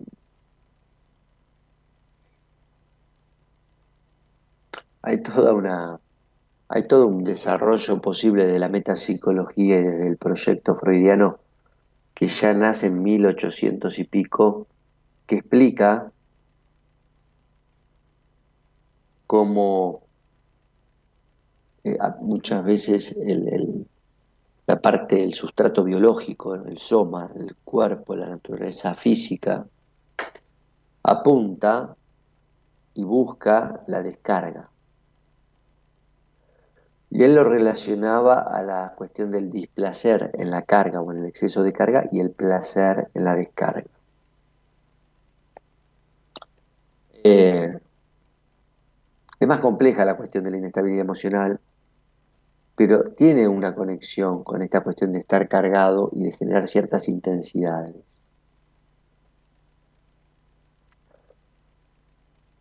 Podríamos decir que el tema de las emociones, a diferencia de los sentimientos, son mucho más automáticas. Las emociones a veces nos asaltan, ¿no? Este, las emociones irrumpen. Uno actúa bajo emoción violenta, ¿no? Dice el Código Penal y entonces dice, no, para, eh, actuó bajo emoción violenta, entonces bajale la, pena porque no, estaba en sí, no estaba fuera de sí. Quiere decir que hay un aspecto de las emociones que claramente no manejamos. No pasan por la conciencia. Esto es un tema interesante, ¿no? Eh, entonces la pregunta de la inestabilidad emocional seguramente te hace la pregunta, o te hace hacerte la pregunta de por qué me pasa esto, por qué si estaba de esta manera ahora me siento de esta otra, ¿no? Como si vos no manejaras esas intensidades. Porque realmente hablamos de intensidad cuando hablamos de inestabilidad emocional. Porque si es un cambio más o menos de que ahora tengo ganas y ahora estoy cansado, uno lo maneja, eso no, no, no genera mayor problema, no hay una mayor preocupación porque uno cambie un poquito de la mañana a la noche. El tema es la inestabilidad emocional, que claramente hace referencia de cambios de intensidades, de cantidades muy fuertes. Es como, bueno, yo que estudié, yo estudié química, ¿no? no tiene nada que ver, pero cuando uno está entre ácido y básico, que son los dos extremos, y pasa de ácido base, si ese ácido base es fuerte, lo que se dice fuerte, el salto es muy abrupto, como si uno saltara una catarata que viene así en picada. Pero si uno tiene un compuesto que es un regulador, que se llama buffer, las cascadas son como las cascadas, ¿vieron esas cascadas que van dando saltitos de a poquito? Como si fueran las del Iguazú, que viene un saltito y después otro saltito. Las del Niágara, ¿no? Dicen que son así, yo nunca fui, pero bueno, dicen que son así una, pared vertical de agua. Entonces, o estás allá arriba o caes al, al precipicio. Bueno, este, esto es parecido. La gente que tiene esa inestabilidad emocional le falta esa regulación, le falta ese resorte, como si un auto no tuviera amortiguadores. Agarras un pocito así chiquito y parece que te caíste en un cráter. No es solamente la inestabilidad y la cantidad en el sentido objetivo, sino también como uno también subjetivamente lo empieza a, a, vivir. ¿Está? Cuando irrumpe esta cuestión de la inestabilidad emocional, uno sospecha, al menos, es una hipótesis, de que algo viene de otro lado, Muchas personas que tienen inestabilidad emocional dicen, pero bueno, esto el otro estaba así. ¿eh? Y uno dice, ¿pero qué te pasó? No, nada. Pero algo pasó. ¿eh? ¿Cómo pasaste de la, de, la risa al llanto? No, no, no. Sí, bueno, qué sé yo, no sé, pero no, no fue para tanto, pero... Entonces, lo que quiero decir con esto es que es como si uno tuviera una realidad en un momento actual y que emocionalmente estuviera viviendo en otra realidad, como si viniera de otro lado, de otro tiempo. Entonces puede haber una presencia de trauma o de lo no procesado del lado de, de la persona que sufre este tipo de inestabilidad. También, por supuesto, puede deberse a factores que la persona no puede manejar en lo externo. Recién hablamos de las relaciones. Si uno está en una relación, como se suele decir, tóxica, quizás esos factores externos también colaboren a que la persona tenga esa inestabilidad. A ver, la inestabilidad está en la pareja, la inestabilidad está este, en el contexto laboral, lo que sea. La inestabilidad está un poco en el afuera, en el ambiente, y repercute en uno que no la puede manejar hasta un cierto punto, porque a ver, si todos somos sometidos a situaciones que tienen ese tipo de desequilibrio e, e inestabilidad, seguramente todos nos vamos a sentir así inestables. Algunas personas tienen más recursos y más reguladores para tolerar mejor esos cambios externos y otras no. Ahora, si no es la situación del cambio externo que te genera inestabilidad, entonces viene de adentro. Y si viene de adentro y no encontrás, justamente porque no es externo, no encontrás motivos en el afuera que te generen eso, entonces viene de tu historia. Tenés que ir a buscar a tu historia, a ver dónde falló esa construcción de esos reguladores del estado de ánimo, seguramente hay una intrusión y una afectación muy fuerte por el ambiente, por el otro y por la crianza. Y hasta que no sanes eso que fue traumático, traumático igual no procesado, no procesado igual vuelve en la actualidad de la persona. Esa es la definición de traumático. Hay personas que fueron abusadas sexualmente y fue traumático, para el día de hoy siguen teniendo problemas. Hay personas que fueron abusadas sexualmente y hoy lo tienen resuelto y eso no es traumático. Entonces, no, es que siempre ciertas cosas siempre son traumáticas, depende cómo uno los procese. Y uno no niega que la persona le pasó lo que le pasó. Uno está evaluando el efecto traumático que tiene o que no tiene ese evento. Y no es porque no tenga efecto traumático y la persona lo haya vivido mejor o lo haya podido sobrellevar mejor, no es menos abuso o menos violación. No se pone en duda ese aspecto. Simplemente la persona lo maneja mejor o peor.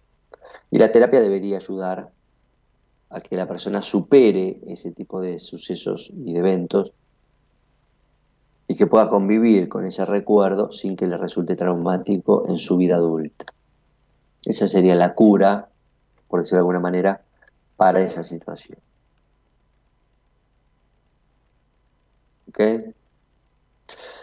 Hablan también la parte de la, de la línea más biologicista, de que la inestabilidad emocional también puede tener alguna constitución en, la, en, lo que sería en la base genética. O sea, podríamos decir, si uno nace de una madre inestable, de una abuela inestable, de una bisabuela inestable, hereda esos genes de inestabilidad. Hoy en día es muy válido el, digamos, el intento de explicación de muchos de los de, las cuestiones psicológicas a partir del de estudio del ADN y de buscar, digamos, la ideología genética en cada una de las afectaciones de, de la salud mental. Hay gente que es más propensa a pensar en que es solamente genético, hay gente que es más propensa a pensar que es mucho más ambiental, y hay gente como Freud lo, hizo en su momento, que habló de series complementarias, que dice, mira, es la, conjugación de las dos cosas. Con lo cual, me parece que es lo más este, inteligente. Entonces vamos a considerar también el aspecto genético, porque si es una cuestión complementaria, quiere decir que si hay una predisposición después va a depender de esa predisposición en el ambiente que haya un factor o no que lo despierte. ¿Ok? Este, ¿Cómo uno puede, esta quizás es una, una reflexión que es como un anexo a la pregunta de la inestabilidad emocional.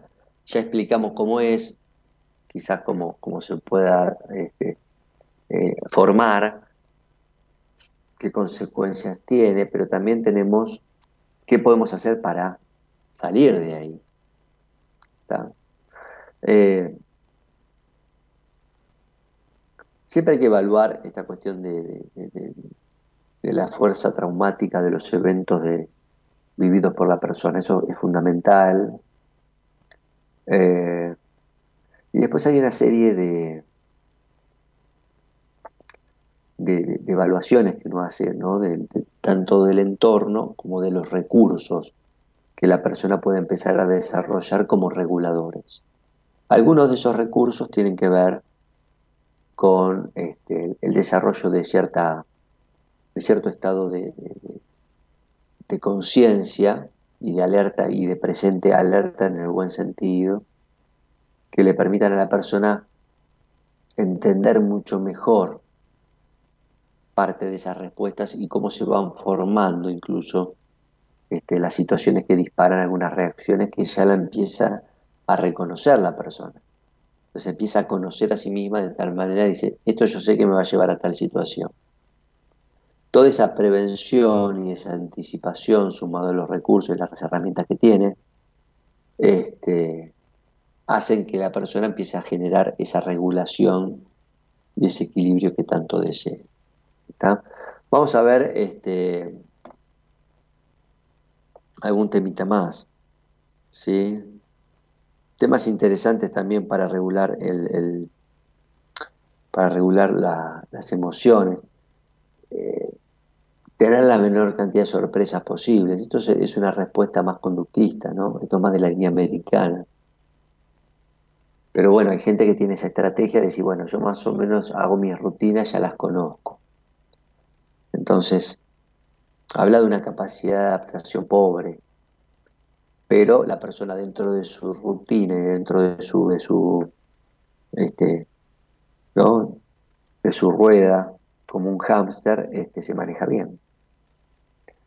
La idea sería poder este, generar herramientas para que no sea limitada la experiencia de la persona y diga, yo me muevo en mi zona de confort solamente porque de vuelta, volvemos al ermitaño de la montaña. Eh, no puedo dejar mi inestabilidad. Bueno, esto ya está contestado. Eh, feliz año. Hola, oyente, dice Cristina. Gracias, Cristina. Igualmente para vos. Este. Mm, bueno, los que quieren una entrevista, ahí tienen este, los datos, lo voy a volver a postear. Puede ser para tener una entrevista o privada, vamos a poner. O acceder al estudio natal. ¿eh? El estudio natal, como ustedes saben, con la fecha y hora de nacimiento pueden hacerlo, es una única entrevista y es esclarecedor de muchos de estos temas que afectan a cada uno de ustedes. Así que los que quieran pueden consultar, al menos total, esto no tiene ningún tipo de, compromiso, simplemente pueden preguntar de qué se trata, cómo es y cómo pueden llevar adelante la entrevista. 11 6366 1426 Les dejo mi teléfono y pueden mandarme ahí un WhatsApp, ¿ok? Bueno, pregunta libre. Vamos con un temita, Gerardo. Voy a tomar un poquito de agua y me quedo en el aire. ¿eh? Vamos con un temita, dale.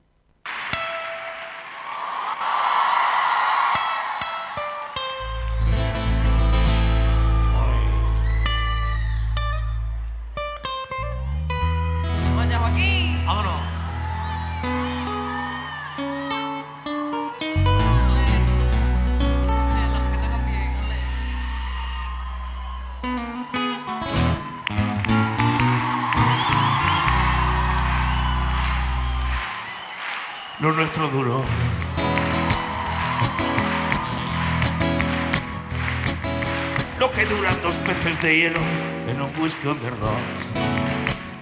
En vez de fingir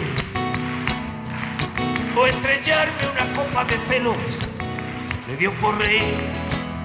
De pronto me vi como un perro de nadie ladrar a la puerta del cielo me dejó un neceser con agravio, la miel en los labios y escarcha en el pelo.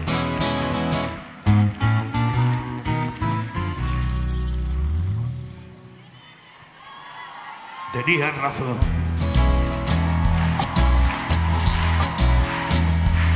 Mis amantes, en eso de que antes el malo era yo, con una excepción esta vez yo quería quererla querer y ella no. Así que se fue, así que se fue. Me dejó el corazón en los huesos y yo de rodillas.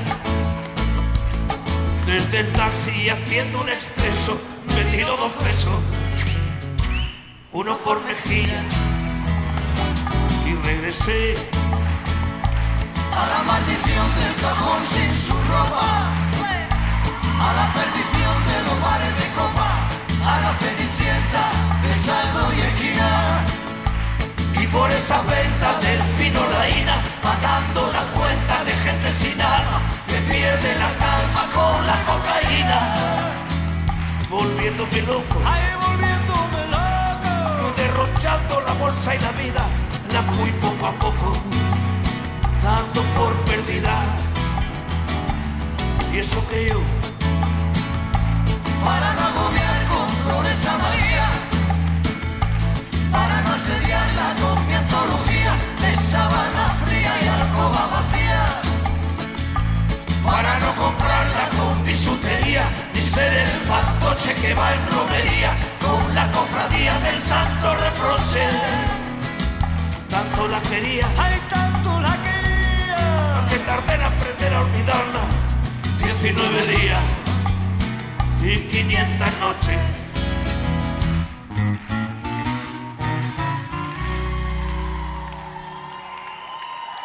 Cuando yo escribí esta canción no existía ni Facebook, ni Twitter, ni hashtag, ni la puta que los parió.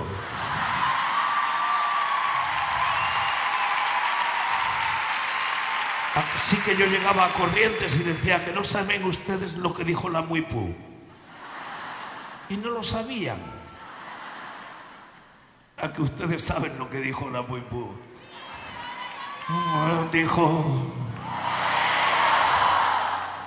Dijo hola y adiós.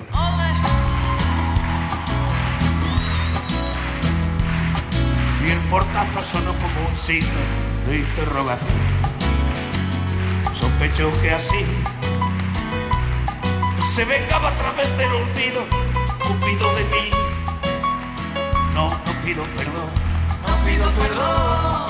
Para que si me va a perdonar, porque ya no le importa. Siempre tuvo la frente muy alta, la lengua muy larga y la falda muy corta. Me abandono. Como se abandonan los zapatos viejos. Destrozó el cristal de mi gafa de lejos, saco del espejo su vivo retrato. Y fui tan torero por los callejones del juego y el vino, que ayer el portero me echó del casino de los relojones. Qué pena tan grande. qué pena, qué pena. Me negaría el santo sacramento en el mismo momento. Cuéntemelo más. Y eso que yo para no agobiar con flores a María, para no asediarla con mi antología de sábana fría y alcoba vacía, para no comprarla con bisutería ni ser el fantoche que va en romería con la cofradía del santo reproche. Tanto la quería, ay, tanto la quería, que tardé en aprender a olvidarla. 19 días, ay. 19 días, 19 días y 500 noches.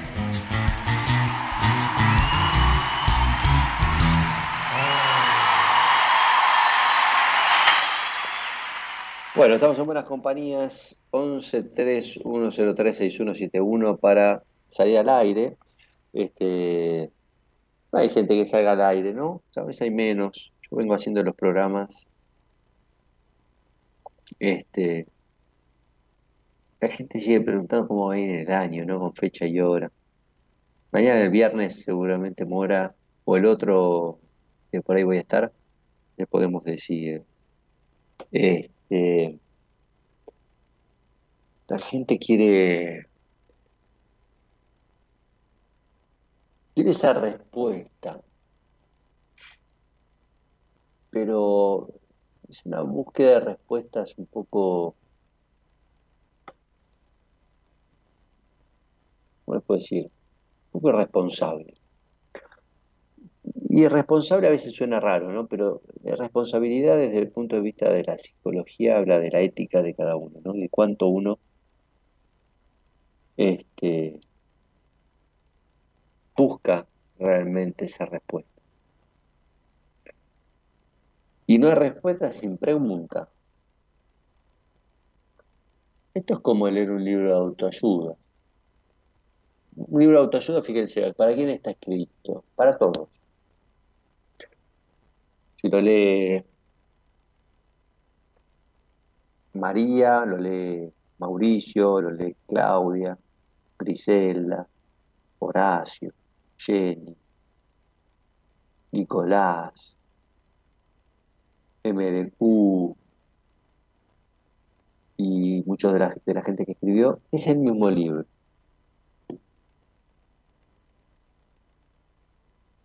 Es la misma respuesta. Uno dice, bueno, pero lo que lee cada uno lo interpreta, lógico. Decía, formula semillas con, eh, formula las preguntas, perdón, con semillas de respuesta, una de las canciones. Es como las preguntas trilladas, como las preguntas, las preguntas que no están comprometidas. En esa búsqueda de compromiso y en esa búsqueda de responsabilidad para con uno, uno encuentra respuestas distintas. Eh,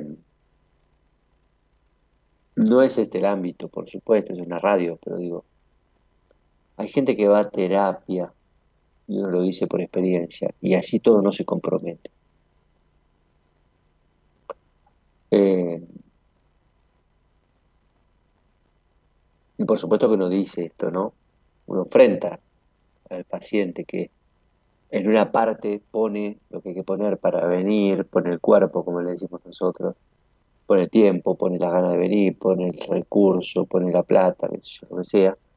Y por otro lado no está ese compromiso para buscar realmente este, ese cambio. No es fácil cambiar. No es fácil animarse a cambiar. La tendencia natural del ser humano a la larga es la de conservar un estado conocido. Por eso Freud hablaba de la pulsión de muerte, que es volver a la muerte. Freud no plantea la muerte adelante. No es que uno nace y después muere. Freud dice, uno estaba muerto, para decirlo de alguna manera. Nace, y cuando nace, uno quiere volver a ese estado de estar muerto, de nirvana, en algún punto lo plantea para adelante, ¿no? Pero es la descarga absoluta del aparato. Eh,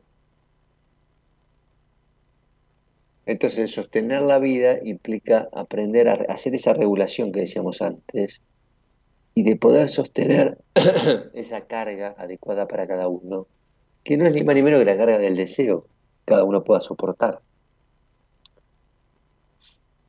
Y en esto no hay un estándar, en esto no hay una norma, es muy del caso por caso.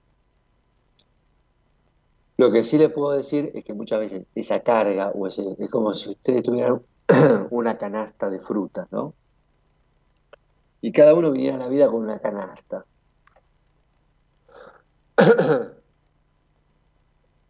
Entonces uno puede decir, bueno, ¿para qué tiene la canasta más grande y yo tengo la canasta? Bueno, listo, pero Hay gente que directamente es como si tuviera la canasta boca abajo, ¿no? Y no carga nada. La tiene desperdiciada, no importa el tamaño que tenga. Relativamente en porcentaje,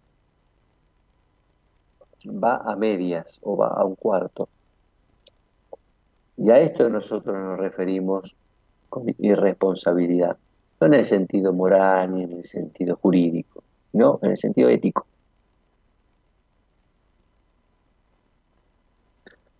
Nadie, acusa de irresponsable como si no tuviera una verdad o como si no tuviera la vara de lo que es moralmente responsable, lo que es moralmente irresponsable. ¿no?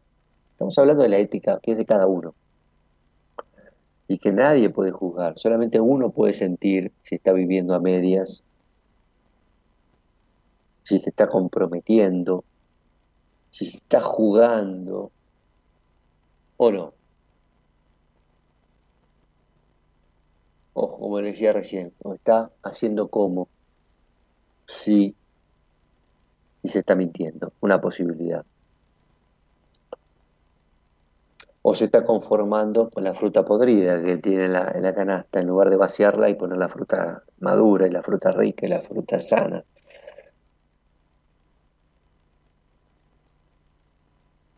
No como si uno se resignara, ¿no? O pensara que no tiene una canasta, ¿no? Las distintas variables que se juegan al momento de, de ver cómo uno se posiciona respecto de su propio deseo, respecto de su propia vida. Muchas de las preguntas que les pueden haber este, surgido están en el orden de ese deseo. Anímense a hacerlas. Tienen un canal habilitado, tienen un chat, tienen un WhatsApp. A mí no me interesa este, si me envían una pregunta después a mi chat privado y yo la puedo responder, la respondo, aunque no implique una entrevista, ¿se entiende? Pero llama mucho la atención que habiendo tantas temáticas y tantos temas de interés, la gente se quede muda. Que la gente no pregunte. O que no pregunte, o que pregunte, como les decía recién, para decir algo que no se juegue en la pregunta. ¿No? Se lo dejo pensando. Lo dejo pensando para que ustedes puedan ver cuáles son las preguntas que realmente se quieren hacer. Para no seguir hablando más de lo mismo y que todo siga igual y nada cambie.